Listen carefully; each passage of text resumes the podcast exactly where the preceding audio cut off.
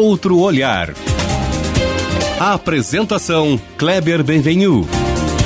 Olá, bom dia, bom dia família Bandeirantes, bom dia para você que nos escuta na intimidade do rádio ou que nos acompanha aqui pela internet. Bom, é tempo de política, é tempo eleitoral, é tempo também de incidência da legislação eleitoral, onde incrivelmente incide algumas restrições ao pleno debate político. Mas nós aqui, que sempre falamos de política com um outro olhar, não abrimos mão de continuar falando disso dentro dos limites do que permite a legislação.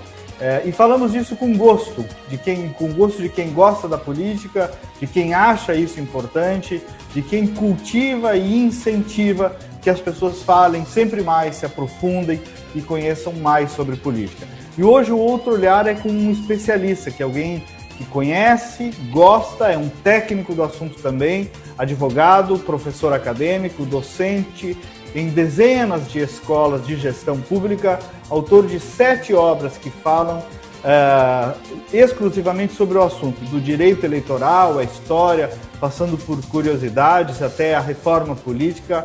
Ele é articulista de diversos meios de imprensa, fontes de muitas matérias no Rio Grande do Sul e no Brasil, reconhecido é, pela capacidade técnica no direito e principalmente é um personagem, inclusive, da nossa democracia gaúcha.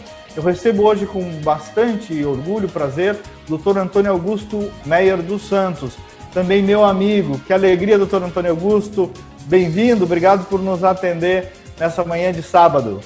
Muito bom dia, Kleber. Uma satisfação muito grande pela oportunidade, pelo, enfim, pelo momento, né, debater um assunto que é tão caro ao país, que nesse momento conflagrado pela pandemia exige que haja a sua, digamos assim, discussão em torno de detalhes e questões nem sempre abordadas e, sobretudo, te agradeço aí a franqueza, a oportunidade me coloco inteiramente à tua disposição, é, agradecido pelas tuas palavras tão generosas e gentis aí acerca do meu currículo e do meu trabalho.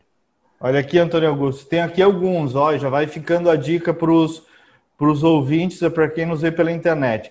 Mil curiosidades sobre política e eleições no Brasil. Muito interessante também. Mil curiosidades. Ele vai nos contar algumas aqui.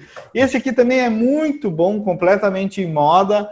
Prefeitos de Porto Alegre, cotidiano e administração da capital gaúcha entre 1889 e 2012. O Antônio Augusto faz um, um, uma viagem sobre, sobre a especificidade de cada um dos, prefe... dos prefeitos que Porto Alegre já teve. E esse aqui, aí um pouco mais técnico, né? Campanha eleitoral, teoria e prática. Esse é um pouquinho da obra do nosso convidado. Doutor Antônio Augusto, queria lhe perguntar, começar lhe ouvindo um pouquinho sobre isso que eu disse no começo. É um tempo de mais restrição, né? Para o debate político, para com a finalidade, na imprensa, pelo menos, né? Que é aqui onde nós estamos, com a finalidade de preservar o equilíbrio entre os candidatos. A mim me passa assim, meio é, esquizofrênico em tempo de eleição, nós termos é, o que me parece muita restrição. Não sei se é um pouco a tua opinião, se a legislação eleitoral é muito forte, ou tu que é um técnico da área acha que tem que ser assim mesmo, doutor Antônio Augusto. Kleber, eu tenho uma convicção externada, inclusive, neste livro, da campanha eleitoral Teoria e Prática, que é um livro de direito eleitoral, foi reeditado agora, no ano de 2020. Tive a honra e a alegria de ter como prefaciante o desembargador federal Thompson Flores, como apresentador do meu trabalho o senador Lazia Martins, duas figuras que tenho como muito especiais. E neste livro eu faço considerações de ordem crítica relativamente ao conteúdo da lei eleitoral no que tange a liberdade de expressão, liberdade de informação e o direito das pessoas em obtê-las de uma maneira mais direta, ou seja, frontal. Porque é justamente nesse período, Kleber, que a necessidade da democracia fazer valer-se, ou seja, a plenitude desses direitos consagrados, ou pela Carta Magna, ou então por princípios reconhecidos e assim declarados pelo Supremo Tribunal Federal. Então eu concordo contigo plenamente. Justamente agora, nesse período que nós denominamos de período crítico do processo eleitoral, que é aquele que desemboca na campanha eleitoral, e mais agudo ainda, com relação ao horário de rádio e televisão, e, sobretudo, a questão atrelada aos debates. Ora, me parece, Kleber, que um país como o nosso, que tem periodicidade eleitoral, nós estamos falando de um país que faz eleições de dois em dois anos, nós estamos falando de um país que já tem habitualidade no processo eleitoral, nós estamos falando de um país que já tem uma estrutura normativa e uma jurisprudência em torno dessas questões todas, poderia ter o acompanhamento do processo legislativo pelo Congresso Nacional que estabelecesse porosidade nessa relação. Qual seja, há um critério, por exemplo, que me parece assim o absurdo dos absurdos. Qual seja, no período da pré-campanha, o veículo de comunicação para desenvolver um debate, por exemplo, com os denominados pré-candidatos, estabelece um critério assim, ou fulcrado nas pesquisas até então que circularam, ou por força da importância política partidária que um, que outro ou alguns dos nomes têm. Mas no período propriamente dito da campanha, no período legal que nós estamos vivenciando agora, é obrigatório, é compulsório o convite a um candidato que integra uma coligação ou é filiado a um partido político que tenha, no mínimo, cinco parlamentares, mas que nas pesquisas eleitorais coloca-se, situa-se nos patamares mais ínfimos. Ou seja, a expressão eleitoral dele não condiz com a importância da informação que ele pode eventualmente trazer num debate. Então, isso é uma anomalia. E mais grave do que isso, Kleber. Exatamente. O mais grave do que isso é a tolice no critério de confecção das coligações. Porque ao invés de se mirar para, por exemplo, o número de vereadores de uma Câmara Municipal, o parâmetro é o número de deputados federais. Ou seja, a eleição é local, paroquial, municipal, mas o critério para a confecção das coligações está atrelado ao número de quê? De congressistas. Ora, a eleição de congressistas é outra, não é esta. Então, assim, é uma miopia em termos de redação e, sobretudo, sob ponto de vista normativo, específico, é um delírio. Eu utilizo essa expressão no livro. É delirante. Por quê? Porque tu tens a obrigação de, enquanto bandeirantes, para a elaboração e estruturação de um debate, muitas vezes convidar candidatos que estão filiados a partidos ou integram coligações, que nas pesquisas têm índices que não são dignos de participar de um debate e tem um sem número de regras. É, eu, eu, eu, me conforto de ver essa sua posição, que eu já, lhe já conhecia, mas que agora os ouvintes eh, reforçam, né? Porque assim, o jornalismo já tem regras de, de equilíbrio entre as partes, de equilíbrio da informação, de critérios de noticiabilidade que são do próprio meio, né? Se nenhum veículo vai sair fazendo uma propaganda explícita, sob pena de o próprio eleitor, quando se tentou fazer isso, o próprio eleitor rejeitar um tipo de desequilíbrio, né? Então aí vem, bem como tu diz, a legislação querer impor um critério que já é da vida da comunicação, né? Mas é o que temos, né, doutor Antônio Augusto? E é, e é desse jeito que nós vamos ter que levar até o fim, né? Até que se mude eventualmente isso, né? Mas tu apontaste o fato preciso, Kleber. Tu foste cirúrgico. Tu tens uma pesquisa eleitoral, certo? Tu tens uma pesquisa que necessariamente, para que ela tenha contornos de publicidade, para que ela possa ser alvo, inclusive, de debates, discussões, ela necessita de um pré-requisito formal, que é o seu registro perante a Justiça Eleitoral. Portanto, ela é formal, ela está tombada, ela tem um protocolo, ela obedeceu os requisitos que a resolução específica do TSE determina. A partir dessas, desse concurso de ações, ela está apta. Pois bem, o critério jornalístico é o da importância do fato, é o da importância da personalidade. Ora, se já é difícil estabelecer um conjunto de harmonias por força de pessoas que pensam diferente, se comportam diferente e fazem propaganda diferente, o que se dirá conciliar isso na racionalidade de um debate? Aí vem a lei e determina: olha, é obrigatório convidar os candidatos de partidos ou coligações que tenham este número mínimo de congressistas. Então, assim, aquele hiperlocalismo que está mais agudo ainda no jornalismo, por força de uma eleição local, ele acaba se esboroando, porque muitas vezes os candidatos, esses outsiders que aparecem aí, pessoas que muitas vezes estão desfilando, não conhecem sequer a cidade pela qual estão disputando o poder. Então, assim, é uma anomalia, é. uma anacronia. Agora, doutor Antônio Augusto, mesmo no meio de alguns intelectuais, até de alguns colegas jornalistas, até de alguns colegas do senhor advogados, há, em tempo de eleição, um politicamente correto, que na minha opinião já está bem demodé, assim, e lá vem eles de novo, né? E tempo de eleição, que saco! E lá vem um horário eleitoral, né? Um, um politicamente correto que recusa a política, né?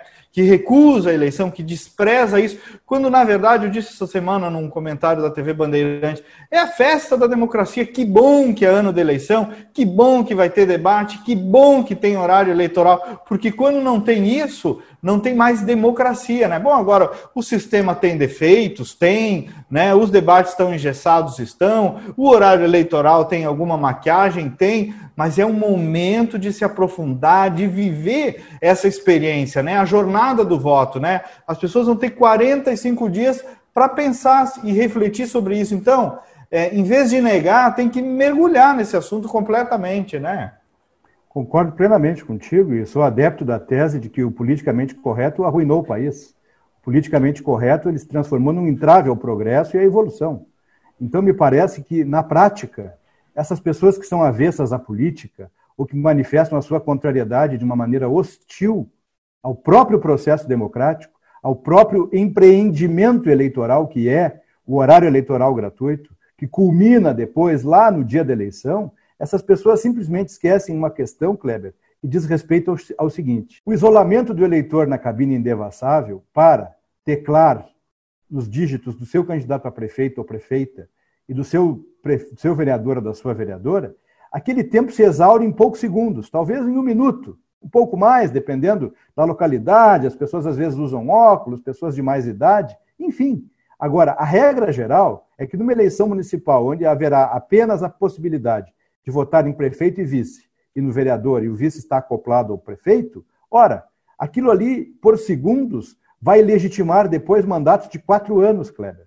Ou seja, são os poucos segundos gerando um longo espaço de tempo. Aí é que esse politicamente correto se revela torpe. Aí que ele se revela inócuo. E eu diria que mais, ele se revela insensato. Por quê? Se o sistema é falho, se a propaganda não é condizente, se ela tem um conteúdo lírico, se ela tem um conteúdo demasiadamente estabelecido em torno de figuras de marketing e edição, muito que bem. Então vamos fazer o seguinte: vamos votar melhor para deputado e senador e vamos participar mais da democracia, ao invés de só criticá-la e apontar os seus defeitos. A Não. colaboração do eleitor é importante. Eu sempre digo isso, Kleber, digo em sala de aula, digo nas minhas palestras, digo em programas de rádio, televisão, aonde sou convidado. As pessoas, de um modo geral, elas têm tempo, assim, ou arranjam o tempo, né, fabricam o tempo, permitem-no na sua vida para ir ao shopping, ir às festas, ir ao dentista, ir ao médico, fazer compras, fazer lazer, ir às suas baladas, viajar. Mas ao longo de um ano, elas raramente, olha, eu vou levar alguém até, vou levar meu filho na Câmara Municipal, vou convidar alguém para ir comigo assistir uma sessão da Assembleia Legislativa, vou participar, vou verificar o que está acontecendo lá porque eu só ouço rádio, só leio jornal. Então eu vou vivenciar isso, eu vou lá, vou assistir. Todos os parlamentos têm o quê? Tem os seus plenários e as suas cadeiras. Eu vou lá assistir. Quem sabe eu vou conhecer o meu vereador, o meu deputado. Às vezes eu não o conheço, às vezes eu não sei exatamente quem é a pessoa. Mas não, Aí a pessoa não faz é isso. É isso. É. Não tem essa participação ativa. E mesmo, é, eu que sou da área da comunicação, né, também disse essa semana, mesmo por trás de um, de um programa que tem um tratamento de comunicação, um tratamento estético, dá para enxergar o discurso por trás do discurso. Né? Então, quando tu olha para esse assunto com interesse e não por, com repulsa, mesmo com o tratamento de marketing, o eleitor consegue, tem a capacidade de como e hoje tem as redes sociais, então tem muitas fontes, né? Tem o Divulgacan do TSE, tem muitas fontes para o eleitor poder se informar mais e poder participar uh, desse do processo, se conhecer mais, se aprofundar mais, né? Agora, doutor Antônio Augusto, esse ano especialmente, ano de eleição municipal, né?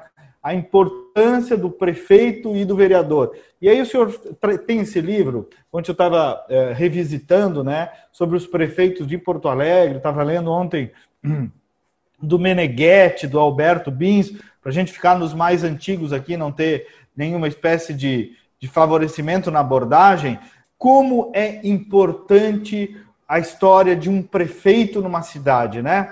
Como um prefeito pode mudar a vida da gente, um prefeito, e com o apoio dos vereadores, muito mais até às vezes do que um presidente da República, um governador do estado, porque é ação direta nos nossos, nos nossos dias, né? A governança da cidade, né?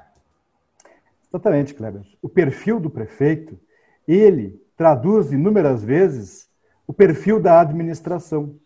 Nem sempre é assim, mas em inúmeras vezes é, qual seja, o perfil conciliador, perfil diplomático, o perfil vocacionado ao trabalho em equipe e mesmo a questão relacionada à tolerância com a velocidade do crescimento da cidade e que nem sempre acompanha aquelas formas de planejamento. Às vezes o planejamento é inviabilizado, ele sofre alguma interrupção.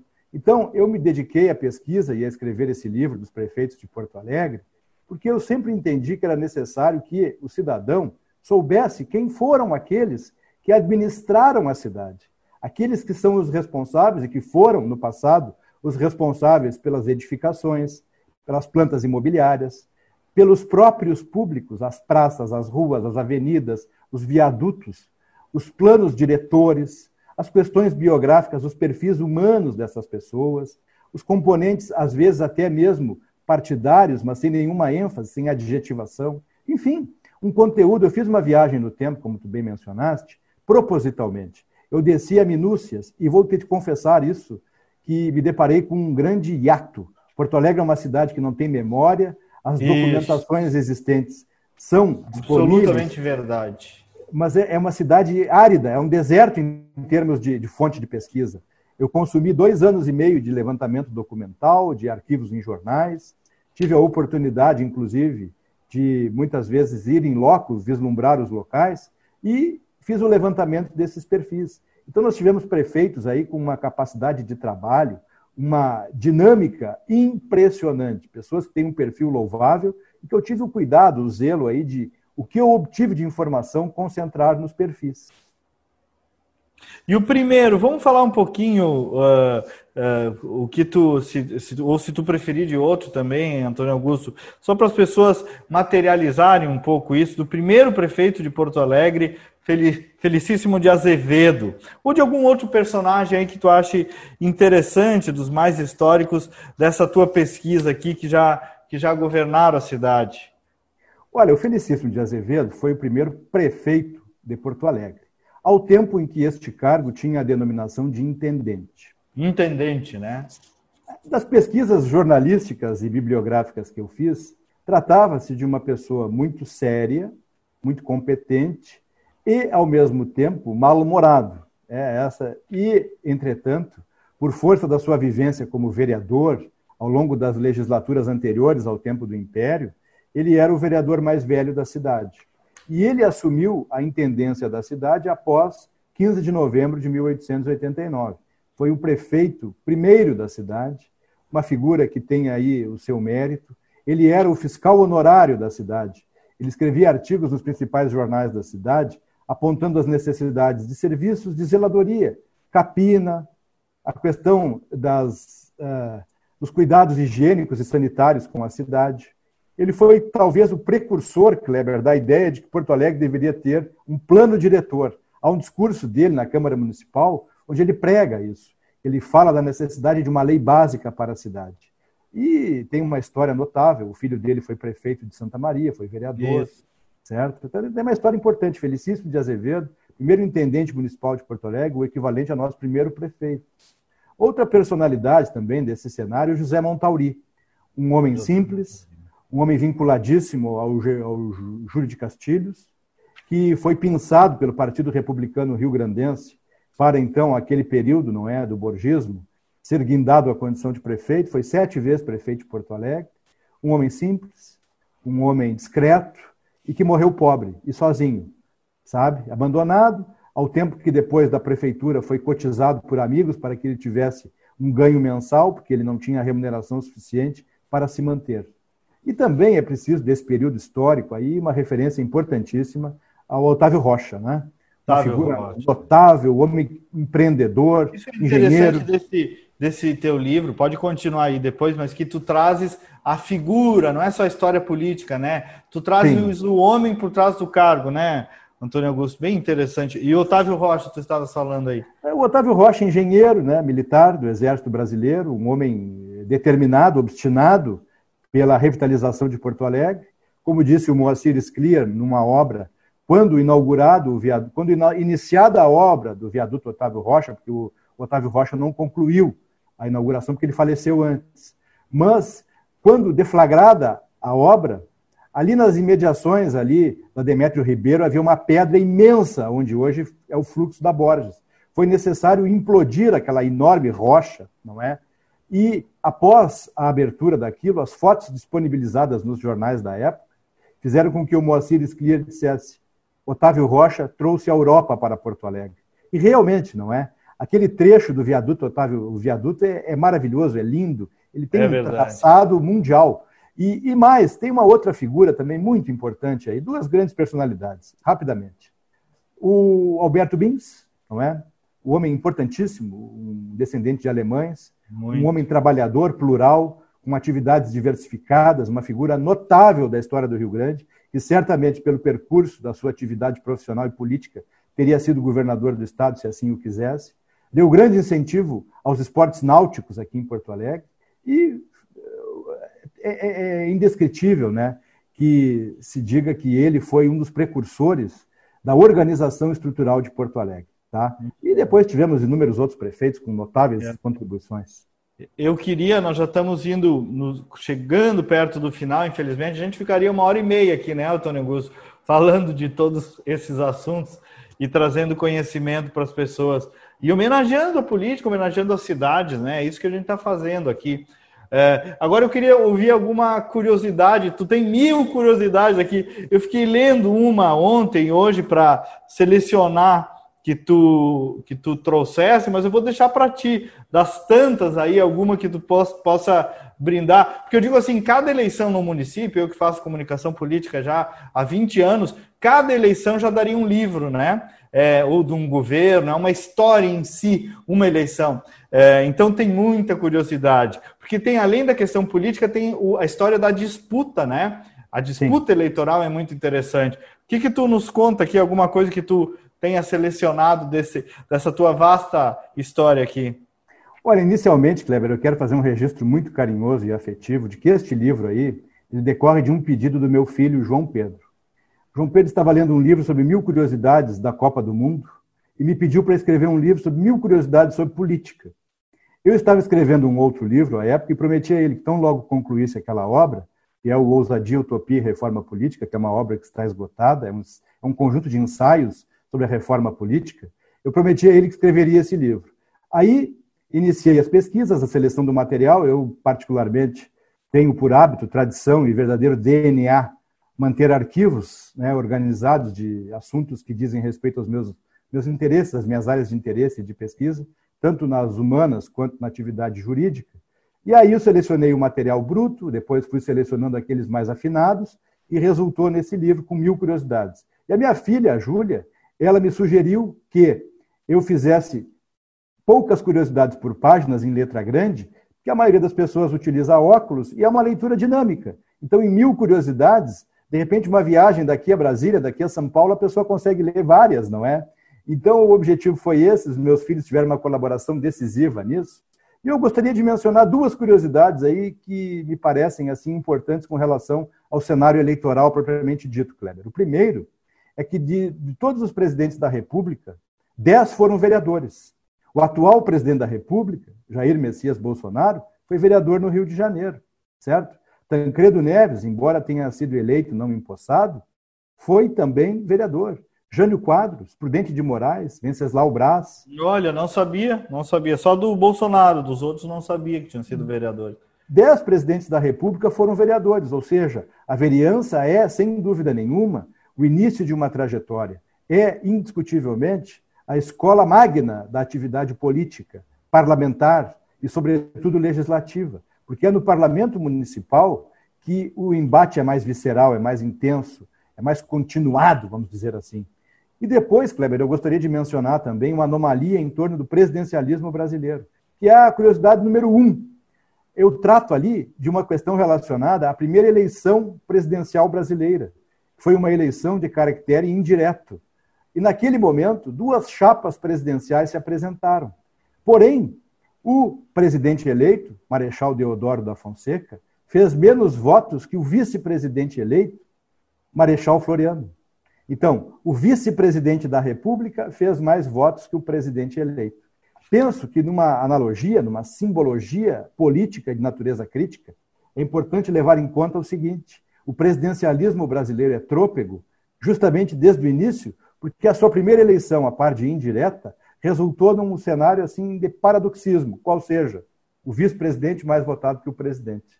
Então são questões aí, estão diluídas aí, são mil curiosidades. Eu me apaixonei pela pesquisa, me apaixonei por escrever esse livro. Realmente é um livro muito simpático, como me dizem, e eu fiquei muito gratificado porque as pessoas adquirem essa obra, elas me localizam no Instagram, elas localizam é, meu, meu e-mail e elas comentam comigo, elogiam, gostam, ficam muito curiosas se não vai ter um segundo volume, não é? Então eu me sinto muito gratificado e te agradeço aí a, a manifestação querida e elogiosa do meu trabalho. Doutor Antônio Augusto, nos encaminhando para o final, uma última palavra tua sobre o poder da decisão do voto e essa campanha que está vindo aí. Nós temos uns 30, 40 segundos aí para ser meio é, parecer um debate aí, para o senhor dar a sua mensagem final aí de despedida para os nossos ouvintes. Olha, Kleber, eu sou adepto convicto da democracia, sou adepto convicto de que as pessoas necessitam refletir e de que se elas têm dúvida acerca da eleição de um vereador, de um prefeito, elas que façam um levantamento topográfico do perfil, da vocação, da vida pregressa, se é uma pessoa que tem aptidão para o exercício da vida pública.